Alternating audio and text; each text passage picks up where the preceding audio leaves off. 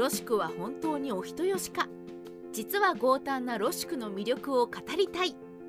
三国志において聖史三国志と三国志演義では性格の違う人物が多々出るのはもはやご愛嬌。今回はそんな聖史三国志と三国志演義で性格の違う武将の中からロシクをチョイスしてご紹介します。三国志演義ではお人よしでどうにも諸葛亮の引き立て役感が否めないロシク。だけど本当にロシクはお人よしなのか？三国志演義のロシクしか知らない人たちにロシクの新しい魅力をお教えしたいと思います。三国志演義のロシクのお人よしさ。まずは確認も踏まえまして三国志演義のロシクを少々紹介。特に三国志演義のロシクといえば私が想像するのは横山三国志のロシク。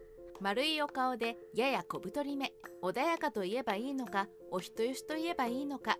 頑張っているけれどどうにも諸葛亮の方が一枚上手でというイメージでしょうか。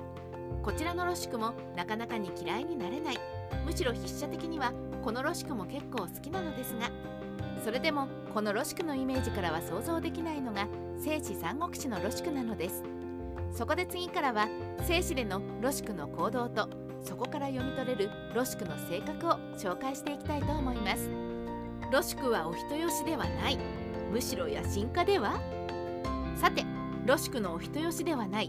むしろ野心家で強胆な人物像がわかる話を聖地から。ロシクは孫権に気に入られたこともあって当時兄である孫作が死んだ直後で荒れている国をこれからどうしたらいいかと相談します。なんとそれに対するロシクの答えは孫権にとっても周囲から見てもとても予想外のはるか斜め上をかっ飛ぶようなものでした。韓復興はもう無理です。曹操と対決するのも無理です。慶州を手に入れて長江を堀として戦いましょう。そして皇帝を名乗って天下を手に入れましょう。とんでもないです。当時ほとんど権力は残ってなかったといえどまだまだ漢王朝は存在しています。にもかかわらず孫権に皇帝を後に名乗れというこの強胆いやむしろ野心を抱けというような性格は三国志演義のロシクからはとても想像がつかないと思います。こんなぶっ飛んだ意見を言われた孫権ですがこれ以降はロシクを頼りにするようになったといいます。五色同盟の先見の明さてロシクの性格がわかるのがもう一つ。五色同盟提案です。前述したようにロシクは孫権たちだけでは曹操は倒せないと踏んでいました。そこで考えたのが同盟者の存在劉備です。ロシクは孫権に対抗するために劉備にも力をつけさせ2国で曹操に相対しようという作戦でした。しかし当時の劉備は治める国すらないような存在。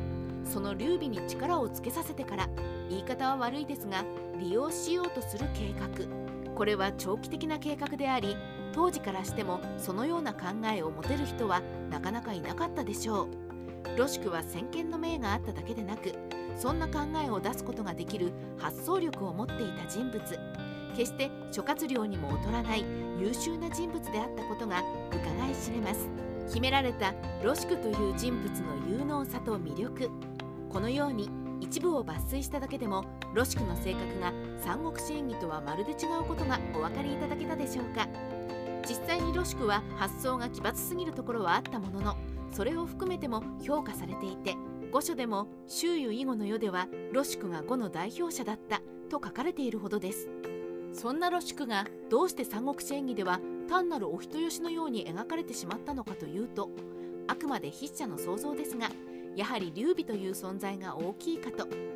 ロシクの考えた五色同盟は劉備に力を与えておいてそれを利用する作戦。つまりそのまま乗せてしまうと劉備たちはロシクにうまいことやられてしまったことになります。またロシクは志半ばで創生。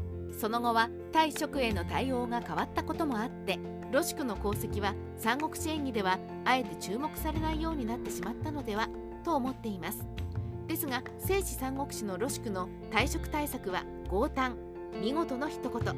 もっと聖史のロシクの魅力を知ってほしいですね。三国志ライター千の独り言。ロシクに関しては特に横山三国志の悪人ではないもののお人よしで損をしてしまうようなあの人物像が強いかと思います。あのロシクもロシクでなかなか好感が持てる人物だと思うのですがそのイメージのまま三国志のロシクを見ると本当に同一人物の描き方か？と思うほどいい意味でショックを受けると思います。是非皆さん三国志の豪胆ロシクを見てロシク推しになってみてくださいね。